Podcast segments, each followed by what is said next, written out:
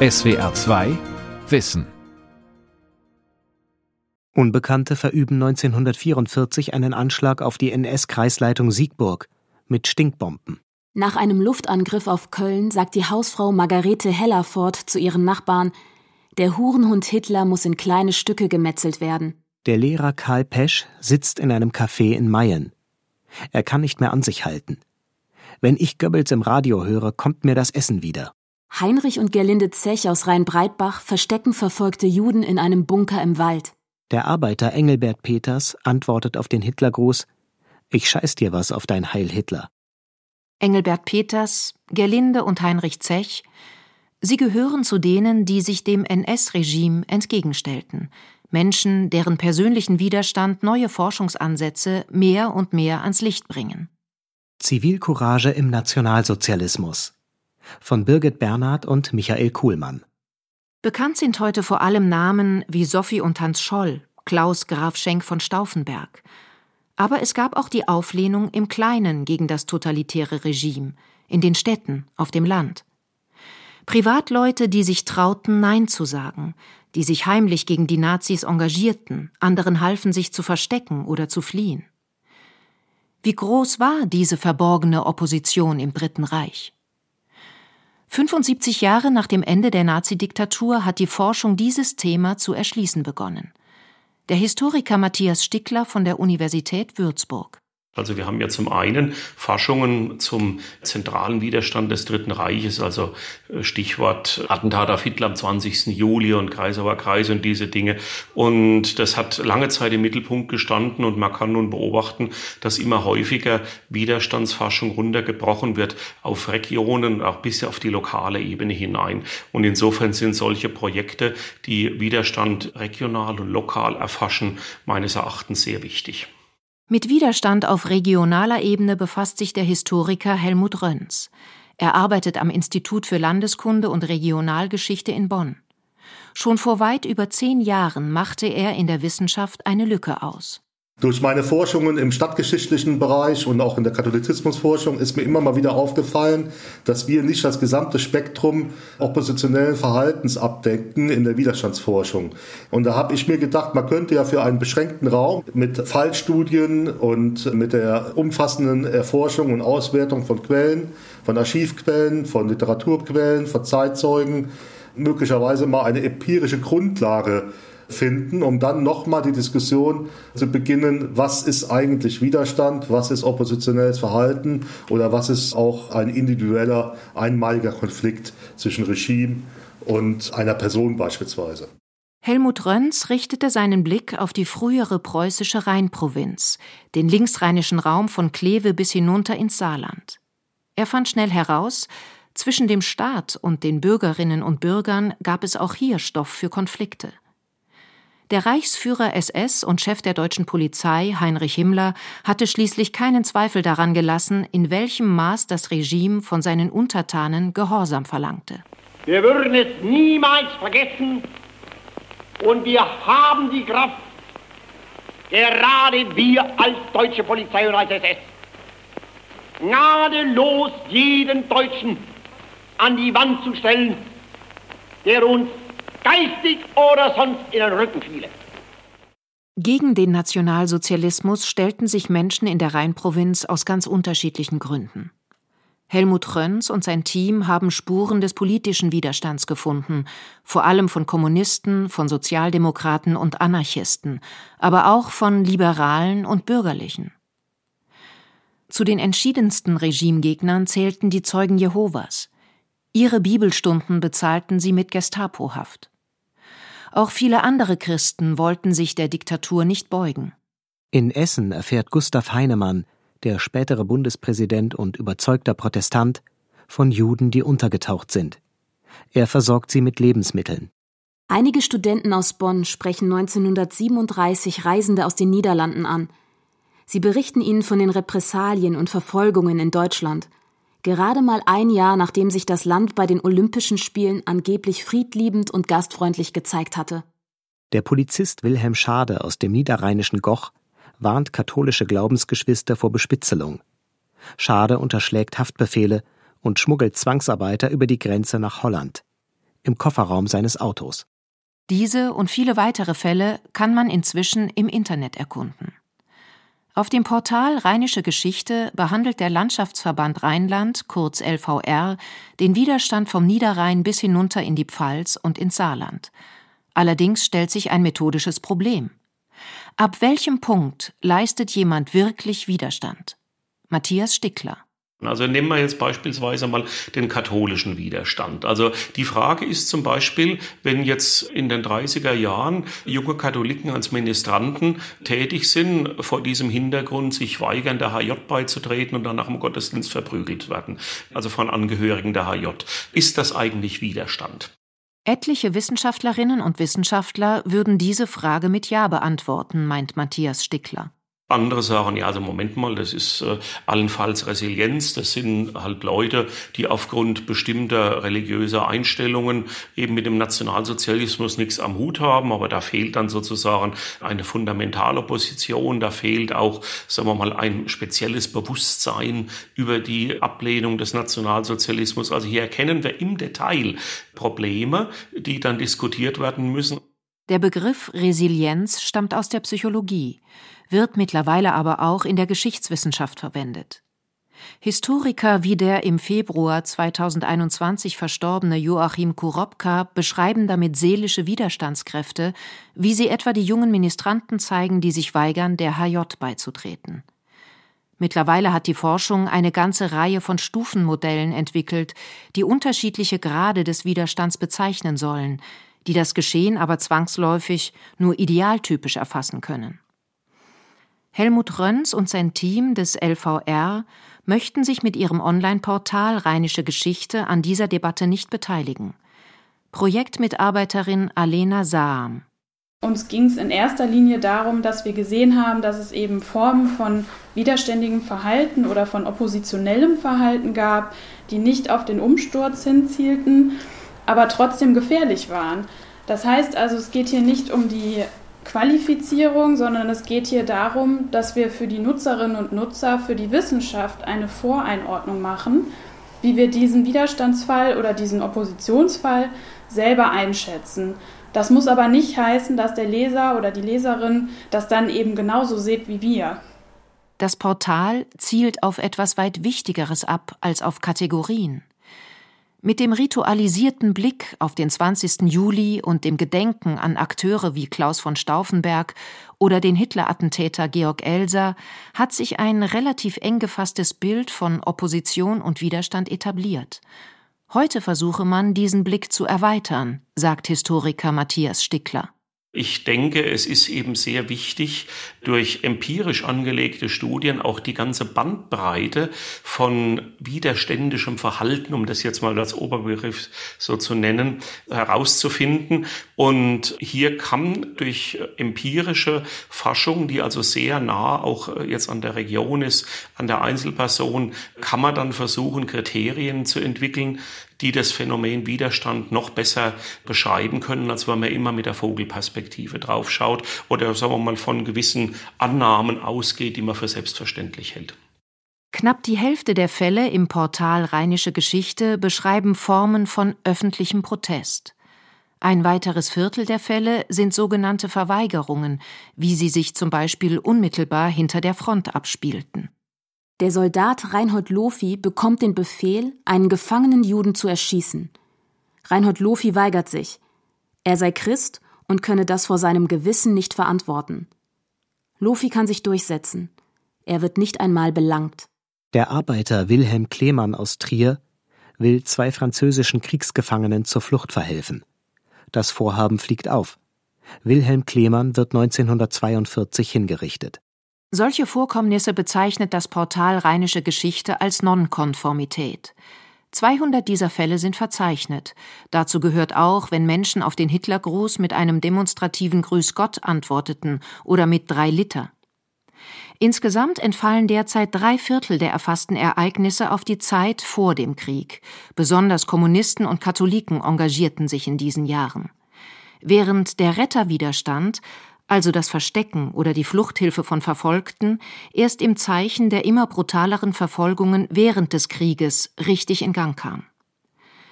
Der Widerstand im Alltag verteilte sich wiederum gleichmäßig auf beide Zeiträume.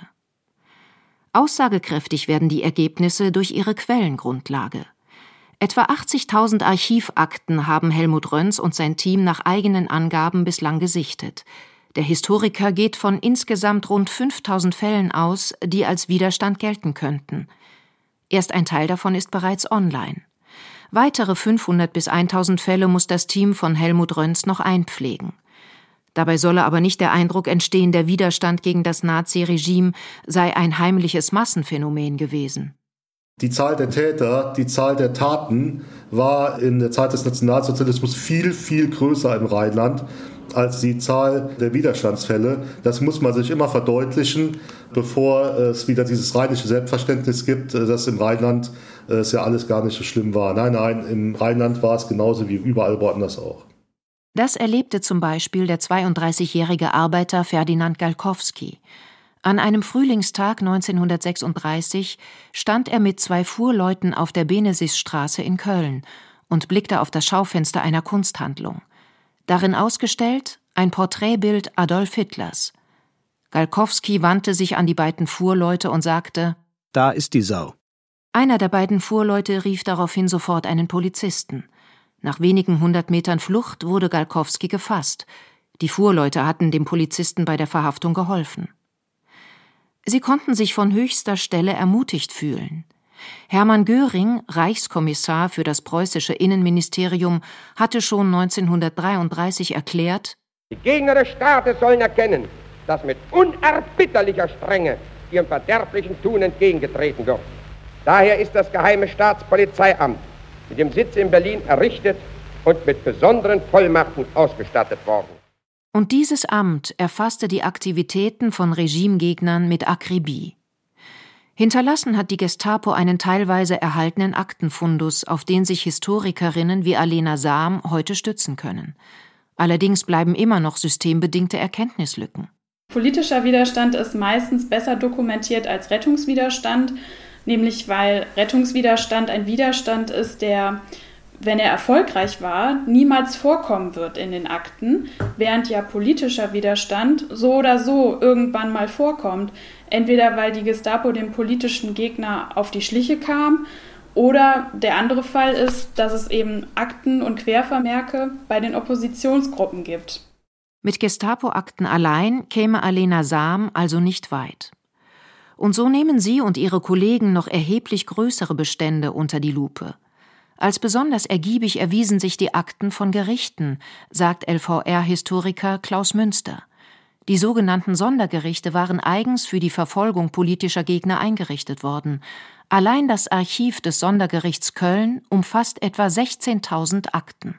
Wir haben allein an der Saar, um Ihnen einen kleinen Einblick zu geben, rund 24.000 Wiedergutmachungsakten gelesen. Die Gestapo-Akten haben wir gelesen, auch die Gestapo-Lageberichte. Und um diesen Fundus und um diese eingeschränkte Tätersichtweise zu ergänzen, haben wir natürlich auch damit begonnen, auch Zeitzeugenberichte zu führen. Rund 300 bis 400 Zeitzeugenberichte an der Zahl, die uns diese gewisse Breite, die wir jetzt auch widerspiegeln und zeigen mit dem Projekt, ermöglichen. Die Ergebnisse dieser akribischen Recherche haben selbst einen Fachmann wie Projektleiter Helmut Röns überrascht. Das Bild ist etwas differenzierter, als ich mir das vor zehn Jahren vorgestellt hatte. Vor zehn Jahren dachte ich ja auch, wir finden jetzt hauptsächlich kommunistischen Widerstand an der Saar oder im Ruhrgebiet. Wir finden hauptsächlich beispielsweise katholische Opposition im ländlichen Raum der Eifel. Wir finden hauptsächlich protestantische Opposition wegen mir im Bergischen Land, in Wuppertal und Remscheid. Dem ist aber nicht so. Die protestantische Opposition zum Beispiel agierte auch im Umkreis von Koblenz. Katholiken engagierten sich vor allem in der Metropole Köln, aber auch an der Saar und in der Eifel. Beim Retterwiderstand wiederum zieht sich ein klarer Schwerpunkt vom Bergischen Land hin zur Rheinschiene Köln-Bonn. Dieser Retterwiderstand zählt zu den anregenden Themen, die sich auf dem öffentlichen Online-Portal jetzt entdecken lassen. Der spätere Kölner Kardinal Josef Höffner aus Keil an der Mosel verbirgt 1942 die junge Esther Meyerowitz vor der Gestapo und rettet die Jüdin damit vor der Deportation in den Osten. Der Leiter des Polizeiamtes von Bad Honnef warnt die Jüdin Els vor dem Berge.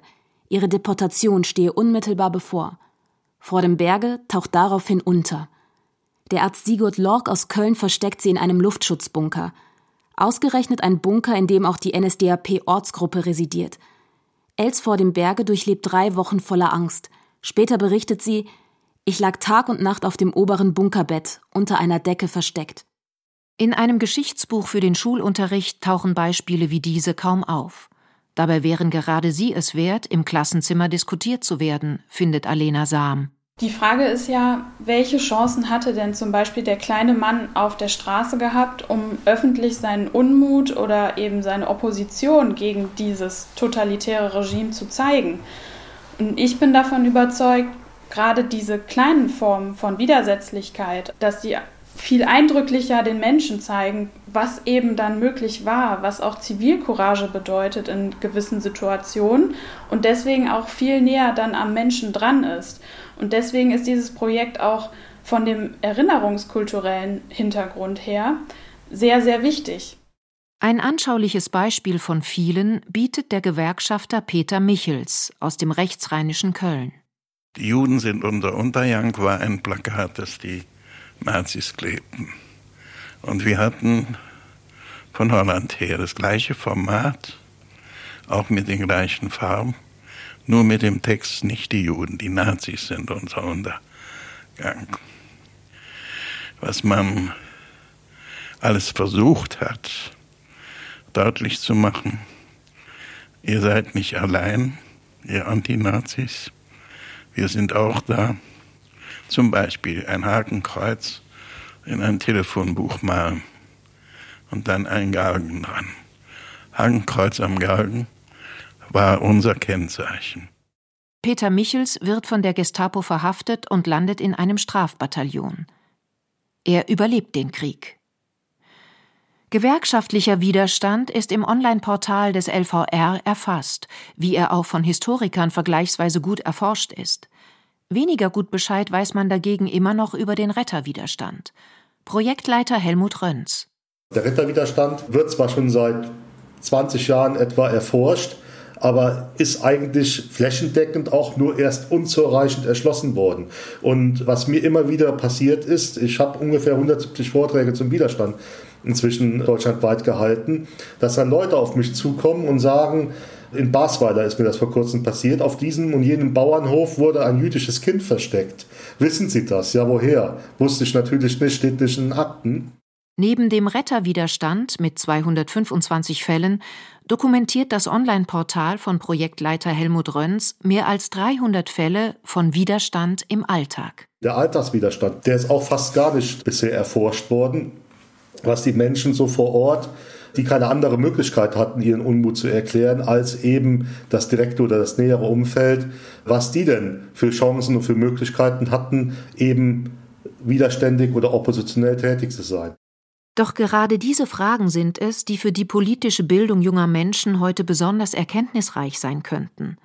Den vielen, die keinen Widerstand leisteten, das Nazi-Regime erduldeten oder es unterstützten, hielten widerständige Menschen den Spiegel vor.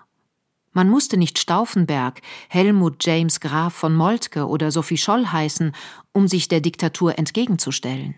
Das macht es natürlich für die Menschen schwieriger, weil eine moralische Lichtgestalt ist weit, weit weg und da kann man beruhigter schlafen. Diese Erfahrung machten übrigens nach 45 sehr viele Oppositionelle, insbesondere aus dem Rettungswiderstand. Das ist auch ein Grund, warum die Retter oft überhaupt nicht drüber reden wollen, weil äh, sie wurden von der Nachbarschaft Schäde angeguckt. Sie waren ja ein Stück weit eine lebende Anklage für all die, die eben nichts gemacht haben, die eben nicht gerettet haben beispielsweise. Und Widerstand hat eine Kehrseite, die Denunziation. Wer die Beschreibungen liest, stößt an hunderten Stellen auf Menschen, die andere bei der Gestapo angeschwärzt haben. Einen besonderen Fall fand Helmut Röns an der Saar. Da gibt es eine Geschichte, die habe ich über die Wiedergutmachungsakten gefunden. Da ist ein Ehemann von der Ehefrau denunziert worden. Der kam dann ins KZ und ist dort verstorben. Und dann hat die Ehefrau nach dem Krieg Wiedergutmachung gefordert für ihren verstorbenen Ehemann. Das ist aber abgelehnt worden mit der Begründung, sie haben den sie erst ins KZ gebracht und denunziert und jetzt wollen sie auch noch Wiedergutmachung haben, weil er da verstorben ist. Also das gab es natürlich auch. Häufig denunziert wurden Menschen, die in ihrer Wohnung heimlich den gegnerischen Rundfunk hörten. Der Elektriker Josef Sistenich aus Aachen zum Beispiel, im November 1943. Josef Sistenich warf seine Ehefrau und eine ihrer Bekannten aus der Küche, damit er ungestört die Londoner BBC hören konnte. Der Bekannten erklärte er rundheraus Der Krieg ist für uns verloren. Bald tritt eine Hungersnot ein und dann geht es umgedreht. An jedem Laternenpfahl baumelt dann einer von den Braunhemden. Wir haben schon eine Liste, darin sind alle vermerkt. Die Bekannte denunzierte den 41-Jährigen und brachte ihn so ins Zuchthaus. Was im gegnerischen Radio zu hören war, war für die Nazis gefährlich. Wenn etwa der junge Historiker Golo Mann sprach, hier bei Radio Luxemburg, Ende 1944. Man muss in den Schweizer Zeitungen lesen, wie schon jetzt Panik und Chaos in der Südwestecke Deutschlands herrscht, wie die Städte des Bodenseegebiets sich mit Flüchtlingen aus dem Elsass und aus Baden füllen die alliierte Übermacht dringt gegen den Rhein vor, von Holland bis Saint-Louis. Kein Tag ohne Bodengewinn. Deutschland kann die Welt nicht besiegen. Aber die Welt kann Deutschland besiegen. Und sie ist jetzt sehr nahe daran. Abgesehen von den sogenannten Rundfunkverbrechen fand Klaus Münster vom Portal Rheinische Geschichte in den Akten ganz andere Formen von Denunziation bei denen sei es nicht um die Verteidigung nationalsozialistischer Ideale gegangen, sondern vielmehr wurden Leute verraten aus, wie es heißt, niederen Beweggründen. Wie zum Beispiel, dass es sich um Unterhaltsstreitigkeiten handelt, um Nachbarschaftsstreitigkeiten und aus diesem Grund dann einfach beispielsweise der Nachbar oder der befreundete oder eben nicht mehr befreundete Kollege angezeigt worden ist bei der Gestapo und die Gestapo musste das überprüfen und so sind in den Gestapo-Akten, das sind jetzt Schätzungen, die auf Grundlagen unserer Forschung zustande kommen, rund 70 Prozent aller Denunziationen auch zurückgewiesen worden von der Gestapo. Eine überraschend große Zahl. Manche der Denunzianten bekamen selbst Ärger mit der Gestapo, weil sie jemanden zu Unrecht angeschwärzt hatten.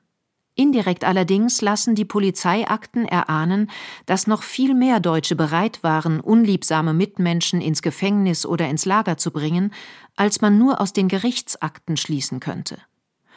Ohne die vielen Zuträger jedenfalls hätte die Geheimpolizei längst nicht so wirksam zuschlagen können.